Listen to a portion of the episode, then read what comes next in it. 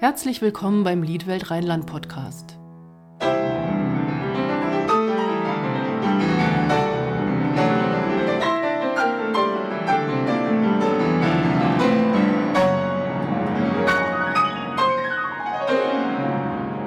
Mein Name ist Stefanie Pütz und ich spreche heute mit dem Pianisten und Dirigenten Desar Suleimani. Hallo Desar. Hallo Stefanie. Meine erste Frage wäre, ähm, wir haben ja ein paar Mal hin und her gemailt im Vorfeld und ähm, ja. in deiner E-Mail-Signatur steht, du bist Fachleiter der Tasteninstrumente an der Volkwang Musikschule der Stadt Essen und in deiner Signatur stehen noch weitere sieben Internetadressen. Unter anderem die Deutsche Rheinphilharmonie, das Ostbayerische Jugendorchester und, ich hoffe, ich spreche das jetzt richtig aus, das Western Balkans Youth Orchestra.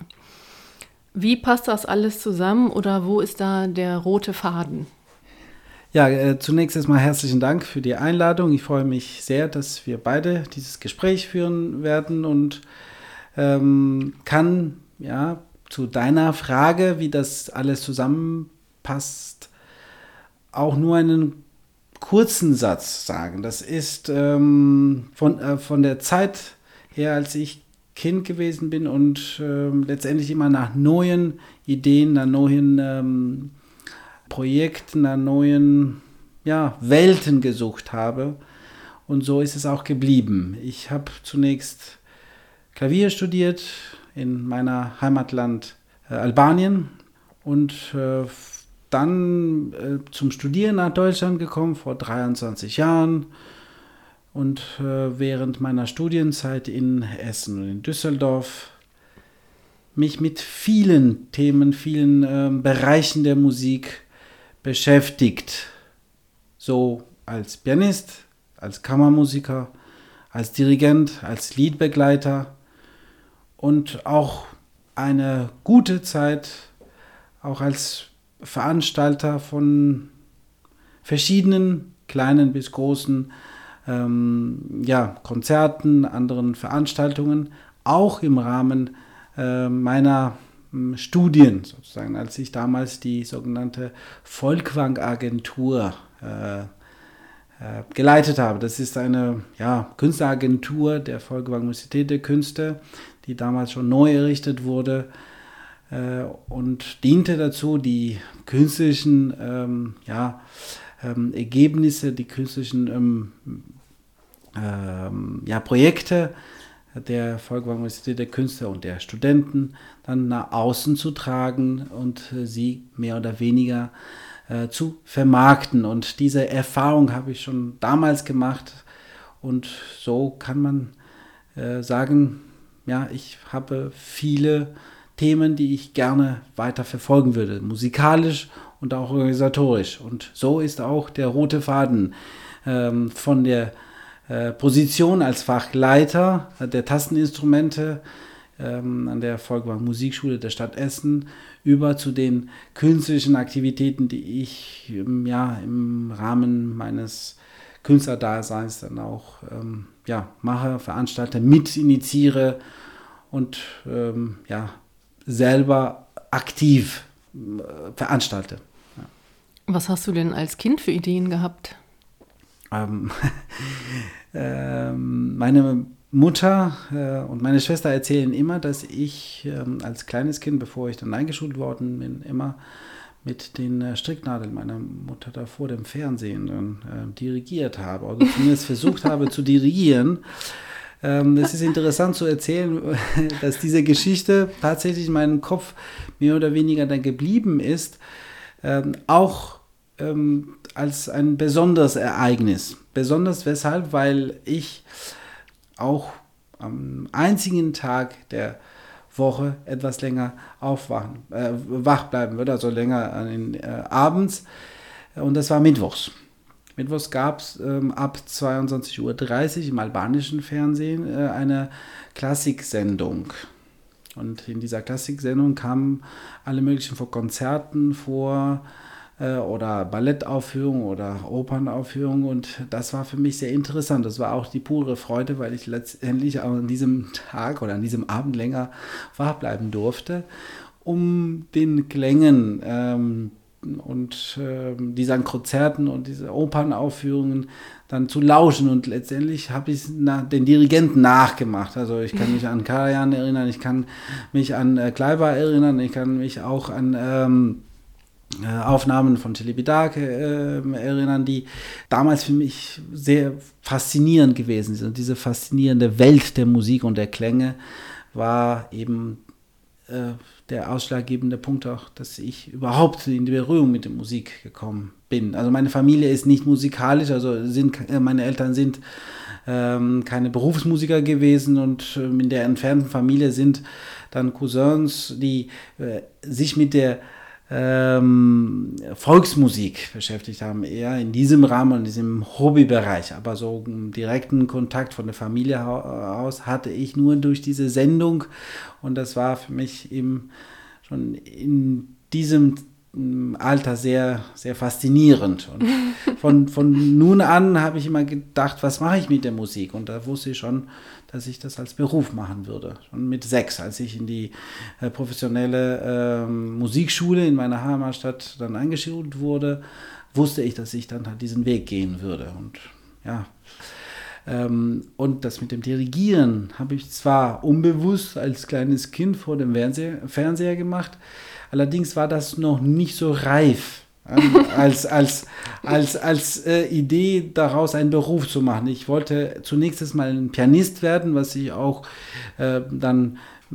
während meiner Studienzeit auch verfolgt habe als Ziel und erst relativ spät, sagen wir mal so, äh, nachdem ich Klavierstudium, das Klavierstudium abgeschlossen habe, mich besonders intensiv mit dem Dirigieren beschäftigt habe. Und zwar nach dem ich ähm, gemerkt habe, dass Klavier ähm, und auch die Kammermusik eine sehr solide Basis eines Dirigenten sind. Und mhm. die beiden Studi äh, Studien hatte ich abgeschlossen und ähm, es war eine logische Schlussfolgerung, dass ich auch äh, mit dem Dirigieren weitermachen würde. Das ist so eine Art Steigerung ähm, des professionellen Interesses meinerseits. Und entsprechend habe ich das auch hm, mit einem Studium abgeschlossen. Aber wie gesagt, es ist äh, etwas später dazugekommen. Ähm, ich sehe mich immer als einen, als einen Musiker, der am Klavier als Dirigent spielt und am Dirigentenpult als Pianist dirigiert. Aha, was heißt das? Als Pianist versuche ich die Klänge, die Fülle des Orchesterklanges zu wiedergeben. Und als Dirigent bin ich der Pianist, der auf die feine Art des Musizierens achtet, auf Transparenz, auf äh, detailreiche, äh, detailreiches äh, musizieren. Und diese mh, mm, zwei Positionen finde ich sehr interessant. Deswegen kann ich auch jetzt sagen, nein, es ist gut, dass ich zunächst Klavier, Kammermusik und dann später Dirigieren studiert habe und mich auch mit diesen drei Themen intensiv beschäftigt haben, äh, habe und nicht nur ein Thema genommen habe, also sprich das Klavier oder nur das Dirigieren. Und die ganzen Sachen äh, fügen sich zusammen und deswegen kann ich sagen, ich bin der ja, Pianist, der dirigiert oder der Dirigent, der Klavier spielt. Und was ist das dritte? Kammermusik. Ach so. Kammermusik, Liedbegleitung. Okay. Das ist auch ein sehr wichtiger Bestandteil meines äh, Künstlerdaseins, weil ich das auch sehr früh gemacht habe und eben das widerspiegelt, was ich vorhin gesagt habe, dass es eine äh, intime äh, Art des Musizierens. Es ist eine feine, ganz feine und äh, besondere Art des Musizierens äh, zwischen zwei Menschen. Und diese Verbindung ist mir sehr wichtig. Ja, einmal allein als Pianist und dann mit jemand anderem, also sprich einem Sänger oder einer Sängerin, als Kammermusiker mit verschiedenen Ensembles, Duo, ähm, Trios, Quartette und Quintette und dann entfalte ich meine, sagen wir künstliche Persönlichkeit, wenn ich als Dirigent von dem Orchester äh, stehe. Das ist halt eben die Erweiterung ähm, ja, meiner musikalischen Wellen, kann man ja so sagen. Ähm, dann erzähl doch mal, was du aktuell für Projekte machst. Äh, aktuell, parallel zu meiner täglichen Arbeit an der Folger Musikschule, als Fachleiter für die Tasteninstrumente arbeite ich an zwei große Herzensprojekte, wie äh, das Orchester die Deutsche Rheinphilharmonie ist und das nächste Orchester außerhalb Deutschlands, das ist Western Balkans Youth äh, Orchestra. Das sind zwei Projekte, die ich mitinitiiert habe und ähm, die für mich sehr wichtig sind. Zunächst die Deutsche Rheinphilharmonie, die hier in Rheinland ähm, ansässig ist. Ähm, das ist ein Projektorchester, ähm, was ähm, seine Ursprünge in Südafrika mhm. Hm, gehabt hat. Und Südafrika hm, deshalb, weil wir 2016 die Zauberflöte in Johannesburg am Joburg Theater dann urauf, äh, ja nicht uraufgeführt, sondern aufgeführt haben. Also die Zauberflöte in vier ausverkauften ähm, Vorstellungen aufgeführt haben und der Erfolg dieses Projektes ist auch ähm, die Wiege der Deutschen Philharmonie, die seither auf andere Projekte, so Gruppen im Ausland, aber auch hier im, im, im Inland ähm, veranstaltet und auch organisiert hat. Und so ist ähm, dieses Orchester als, als ein Projektorchester, eine Ansammlung von professionellen Musikerinnen und Musikern eine Herzensangelegenheit für mich, weil ich dort auch frei sein kann zu gestalten, neue Programme zu erproben, neue Menschen immer wieder anhand des Projektes auch kennenzulernen und auch zusammenzubringen und äh, letztendlich offen für ähm, neue Kooperationen zu sein und nicht nur jetzt im Rheinland, sondern auch deutschlandweit und darüber hinaus. So wie wir auch äh, am Anfang unserer Geschichte gehabt haben. Das heißt, ihr habt dieses Projekt äh, ins Leben gerufen mit dem Ziel, in Südafrika eine Aufführung zu machen? Das war das erste Ziel, ja, natürlich. Okay. Also ich wurde gefragt äh, von ähm, meinem Sängerfreund Musa Kuna, der in Kassel lebt, ob ich ein Orchester zusammenbringen würde, um diese, dieses Projekt, diese Oper äh, in Johannesburg ähm, aufzuführen. Und das war eine ganz besondere Geschichte auch für die Leute vor Ort. Wieso gerade Johannesburg? Weil äh, der ähm, Freund, also Musa, dort gute Kontakte so, hatte mit, mit, mit der Leitung. Der hat wohl dort auch äh, gesungen. Äh, und das ist ein sehr, sehr schönes Haus. Ähm, groß, ähm, mit der wirklich nötigsten ähm, Technik, also sehr modern auch. Also sie haben ähm, in Südafrika in den großen Städten wirklich auch große Opernhäuser, die ähm, auch hm, bis Anfang der 90er Jahre auch voll in Betrieb gewesen sind, jetzt ähm, eine Umstrukturierung äh, des ganzen Programms dann auch erlebt haben.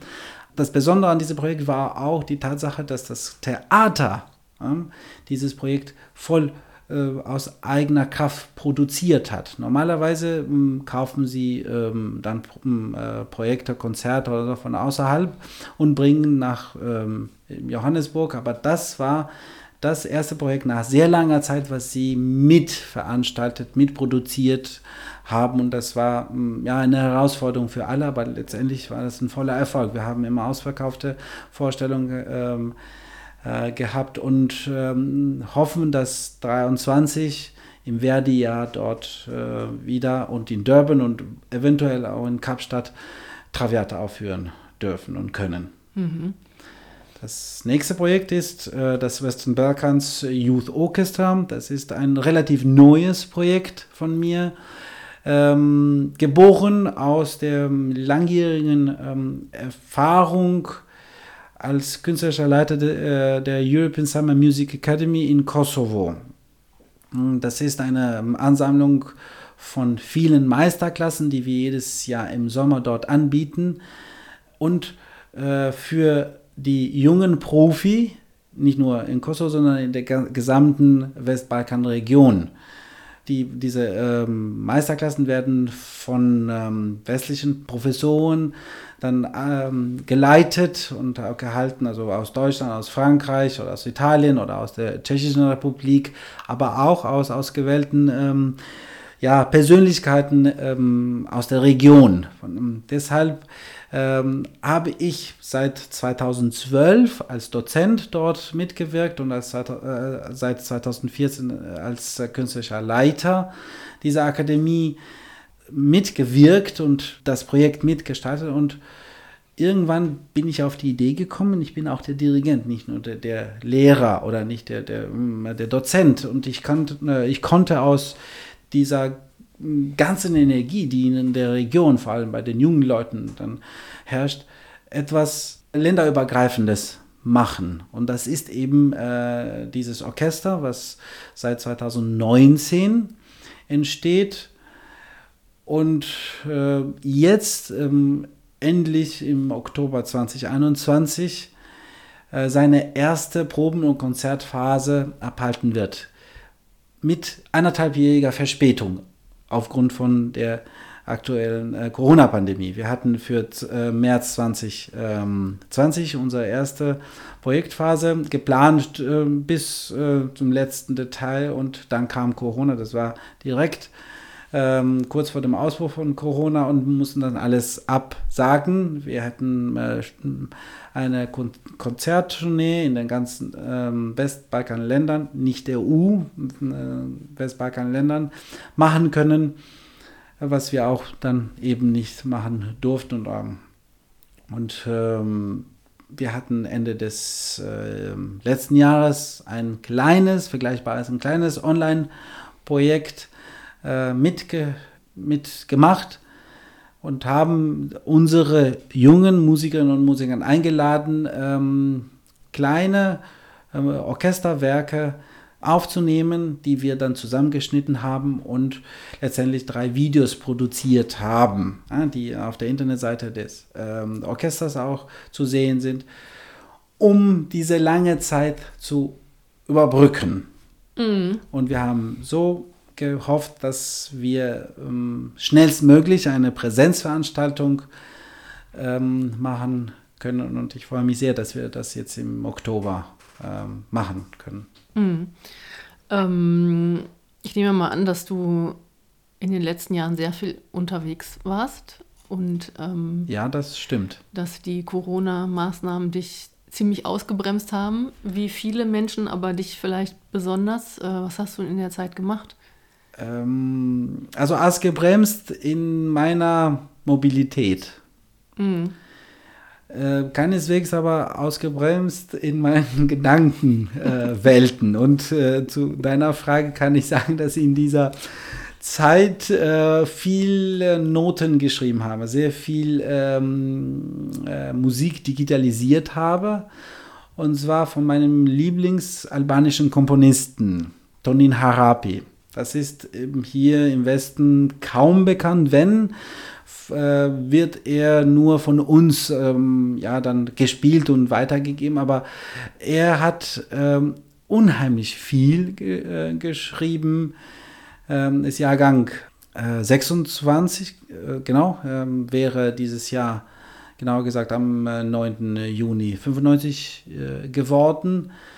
Und ich kannte ihn als Kind persönlich, mhm. habe ihn vorgespielt und habe zwei, dreimal dann Unterricht bei ihm gehabt und seitdem prägt mich die, äh, diese Zeit, diese Begegnung. Äh, und ich wollte irgendwas Besonderes machen und habe überlegt, was kann ich ihm zu Ehre machen. Und mhm. so kam ich auf die Idee der Digitalisierung seiner gesamten Kompositions- Ansammlung, also seines Werkes. Ich habe mit, äh, mit dem Klavierwerk angefangen, so vor neun Monaten oder so. Das heißt, ich lese die Manuskripte oder ich bekomme die Manuskripte und dann digitalisiere ich das und editiere sie und mache daraus wirklich ähm, ein Buch, ein, ein, ein äh, greifbares ähm, ja, Stück, was sehr oft nicht der Fall ist. Also ähm, seine Manuskripte liegen entweder ähm, in der Bibliothek der Universität der Künste in Tirana oder im Opernhaus oder im, im Rundfunk in Tirana und vieles ist nicht verlegt worden. Mhm. Was verlegt worden ist, ist äh, stammt aus der Zeit des Kommunismus vor der, äh, also vor der Wende Ende der 80er bis Anfang der 90er Jahre und ist mit vielen Fehlern und, ähm, und ist nicht schön und ist auch nicht so nach den neuesten wissenschaftlichen ähm, ja, Aspekten dann verlegt worden und das war ähm, mir wichtig. Das ist ja sozusagen eine Art Recherche oder eine musikwissenschaftliche Arbeit, die ich jetzt tue. Und das ist ein langfristiges Projekt, weil er sehr viel geschrieben hat, nicht nur für Klavier, aber auch für die Stimme und er hat sehr viel bearbeitet. Ich nenne ihn persönlich als den albanischen Schubert, weil er diese Art des Schreibens in der albanischen äh, Musik, vor allem in der Klavier, Literatur und Kunstlied, äh, auch einmalig dann dargestellt hat. Und so wie Schubert hier für das deutsche Kunstlied eine Persönlichkeit ähm, ist, die eben bahnbrechend für weitere Komponisten gewesen ist, ist er äh, mit seiner Klaviermusik und vor allem auch äh, mit seinen vielen Kunstliedern oder Bearbeitungen der Volkslieder, die er dann gemacht hat. Und das ist meine weitere quasi Herzensangelegenheit in diesem Sinne. Mhm. Ähm, ja, du stammst ja aus Albanien und lebst, wie gesagt, seit 23 Jahren in Deutschland. Ja. Wo ist denn deine musikalische Heimat? Meine musikalische Heimat ist in der gesamten Welt. Man kann ja auch sagen, dass ich ähm, meiner Heimatland Albanien sehr verbunden geblieben bin, aber trotzdem auch in Deutschland eine ebenso wichtige Heimat gefunden habe, sowohl als Person, als Mensch, als, äh, aber auch vor allem musikalisch. Und ich ähm, verdanke Deutschland und auch der Zeit, die ich hier in Deutschland lebe, vieles in musikalischer und in professioneller Hinsicht. Habe aber nie vergessen, dass ich sehr viel auch mitgenommen habe hm, aus meiner albanischen Heimat. Und ich sage auch dazu, dass ich Deutsch denke, aber albanisch fühle. Mhm. Und diese Kombination, auch wieder mal so diese Kombination von zwei völlig unterschiedlichen Welten auch meine Persönlichkeit dann ausmacht. Nicht nur den Künstler, sondern auch den Menschen. Und das, das finde ich auch gut und habe versucht, die besten Seiten beider Kulturen miteinander zu verbinden und im Einklang äh, zu bringen. Ähm, albanische Musik ist mir jetzt nicht so ein Begriff. Könntest du das für so deutsche Ohren mal beschreiben? Kann man das beschreiben, wie albanische Musik klingt? Äh, das ist eine sehr lyrische, sehr melodieträchtige Musik.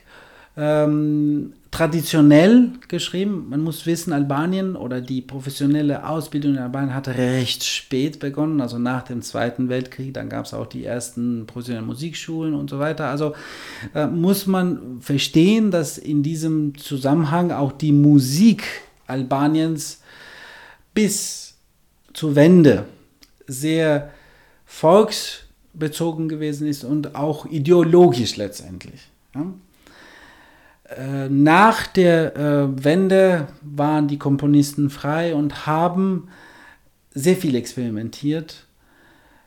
Aber ich kann zum Beispiel um ein Beispiel sagen, dass eben Tonin Harapi mm, aus Shkodra kommt, eine Stadt, die religiös gewesen ist nicht nur jetzt mm, im Sinne der Religionsausübung, sondern im Sinne der religiösen Institutionen, die auch die Musik getragen haben. Also äh, die ähm, Kirche war ein wichtiger Partner in der Ausbildung der jungen Leute mhm. Anfang des 20. Jahrhunderts in Shkodra. Und ähm, in den ähm, jeweiligen Kirchenschulen wurde auch zum Beispiel Tonin Harabi ähm, ausgebildet, wie auch alle anderen Komponisten, die aus der Stadt gekommen sind. Aufgrund der politischen ja, Verhältnisse nach dem Zweiten Weltkrieg, wo in Albanien auch die Religion staatlich verboten war, konnte Tonin Harapi als jemand, der in einer sehr religiösen Familie äh, geboren ist und auch äh, aufgewachsen ist, konnte keine ähm, religiöse Musik schreiben. Mhm. Und es ist so, dass direkt nach der Wende und kurz vor seinem Tod er das Requiem, sein einziges religiöses Werk schreiben durfte. Und das ist auch letztendlich sehr spät, 92 passiert. Ja, und stell dir vor, Albanien hatte vorher in, ja, in seiner musikalischen Geschichte kein vergleichbares religiöses Werk vorzuweisen. Äh, mhm. Und das ist Tonin Arabi eben derjenige, der das erste Requiem quasi nach der Wende geschrieben hat. Und das ist ein wunderbares Werk, ebenso nur als Manuskript vorhanden. Äh, das ist auch zum Beispiel auch Teil meiner ähm, äh, weiteren Digitalisierungen. Ja, und da gibt es auch kein ähm, äh, keinen Klavierauszug und das ist auch ne, sozusagen mein Ansporn daraus aus der Partitur sozusagen einen Klavierauszug zu machen und letztendlich diese, dieses Werk der Nachwelt zur Verfügung zu stellen, auch hier im Westen dieses Werk bekannt zu machen. Deshalb ist auch die albanische Musik ähm, völlig unbekannt in, äh, hier in, in Westen, weil eben auch das Land an sich wie eine, ein weißer Fleck auf der mhm. Karte für 45 Jahre gewesen ist. Und so ist es, oder sehe ich als eine m, wichtige Aufgabe, dieser m, Musik bekannt zu machen. Aber nicht nur jetzt als Pianist, ja, der, der ähm, einfach spielt.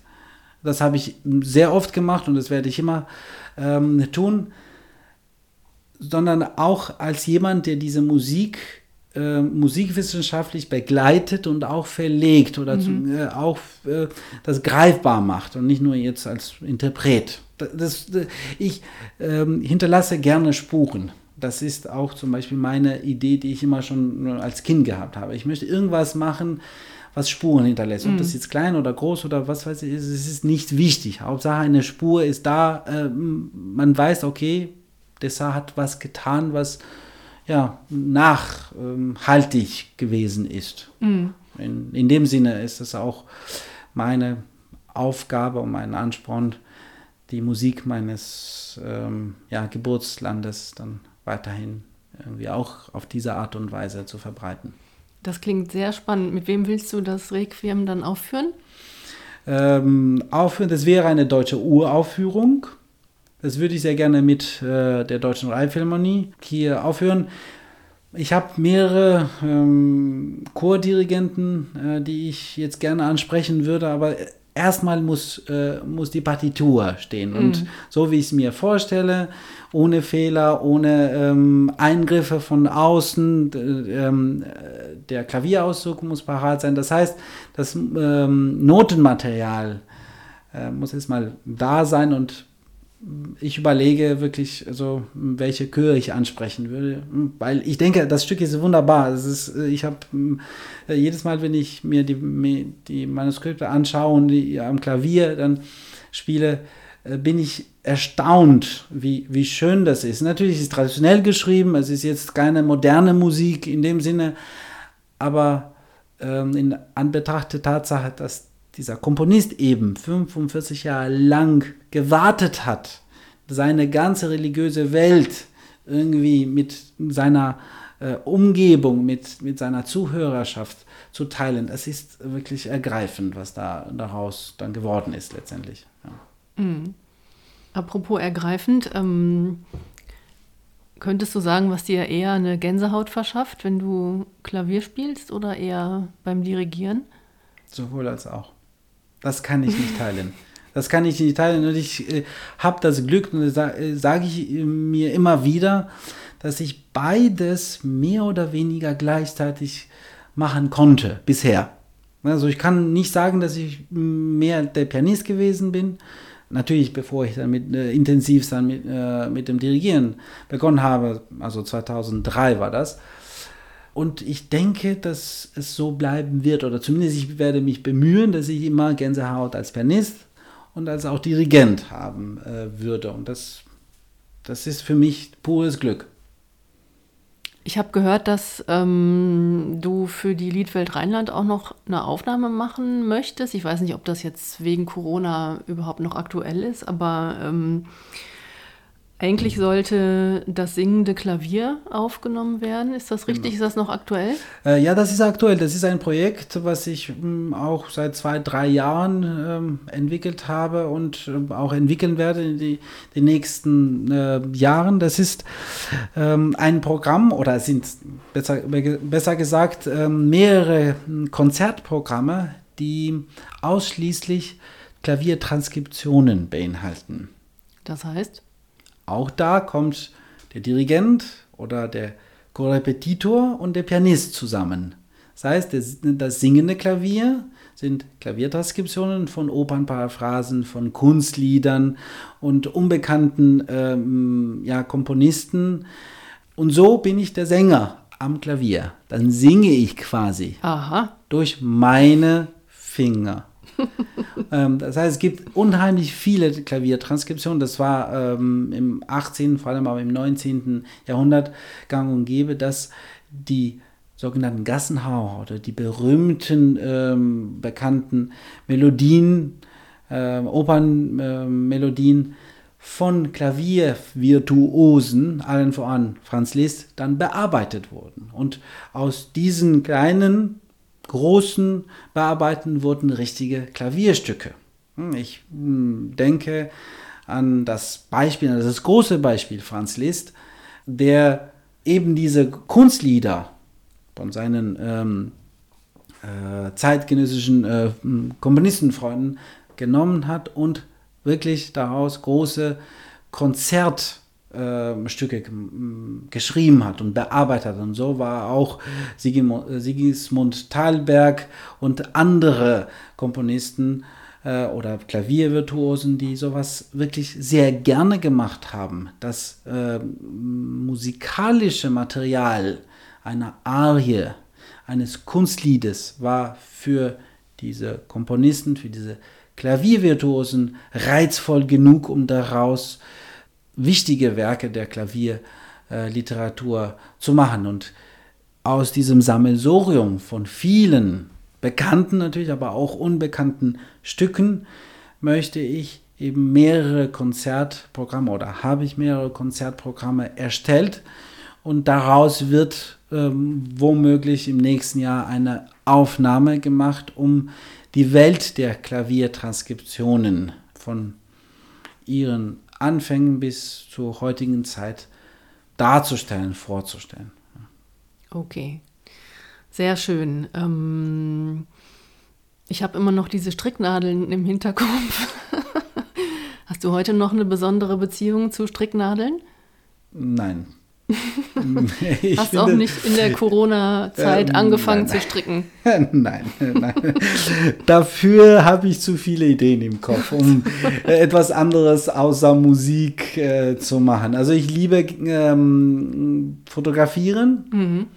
Ich ähm, liebe es äh, zu schwimmen und habe das auch in meiner Jugend sehr ähm, viel betrieben. Also ich meine das Schwimmen an sich und war auch ähm, ja schon erfolgreich. Ich habe das äh, professionell betrieben bis zu meinem 14. Lebensjahr. Und das fehlt mir. Und wenn ich jetzt sagen würde, hätte ich die Musik nicht oder durch Corona äh, wäre ich irgendwie ähm, eingegrenzt, dann ist es tatsächlich das Schwimmen und das Wasser. Mir fehlt das Wasser in Deutschland. Ich bin in einer Stadt geboren, äh, die äh, vom Wasser umgeben ist. Mhm. Drei Flüsse, ein See und 30 Kilometer entfernt ähm, das Meer, das Adriatische Meer. Also Skodra ist eben so ein Punkt, wo äh, viel Wasser drumherum liegt und das fehlt mir seit der Zeit, äh, die ich in Deutschland bin. Also ich habe zwar natürlich in Essen gewohnt und da ist die Ruhr und hier in Köln auch der Rhein, aber es ist eine ganz andere Atmosphäre. Also man kann jetzt, oder zumindest ich habe es nicht erlebt, dass man hier drei Monate, vier Monate lang also im Fluss äh, schwimmen kann. Also mhm. was ich zum Beispiel in meiner Jugend gemacht habe. Mhm. Also und zwar nicht nur an einem Fluss, sondern an drei, mhm. vier Flüssen und dann am See. Also das ist eine ganz andere ja, Atmosphäre gewesen. Deswegen ist das eine Sache, die ich gerne machen würde oder immer äh, wieder gerne mache. außerhalb der Musik. Das kann ich gut verstehen. Dann wünsche ich dir, dass du demnächst viel Wasser wieder um dich haben kannst und weiter schöne Projekte planst und dass wir wieder viele schöne Sachen zu hören bekommen. Dankeschön. Und ich danke dir sehr herzlich für das Interview. Ich danke für die Zeit und für das ganz nette Gespräch.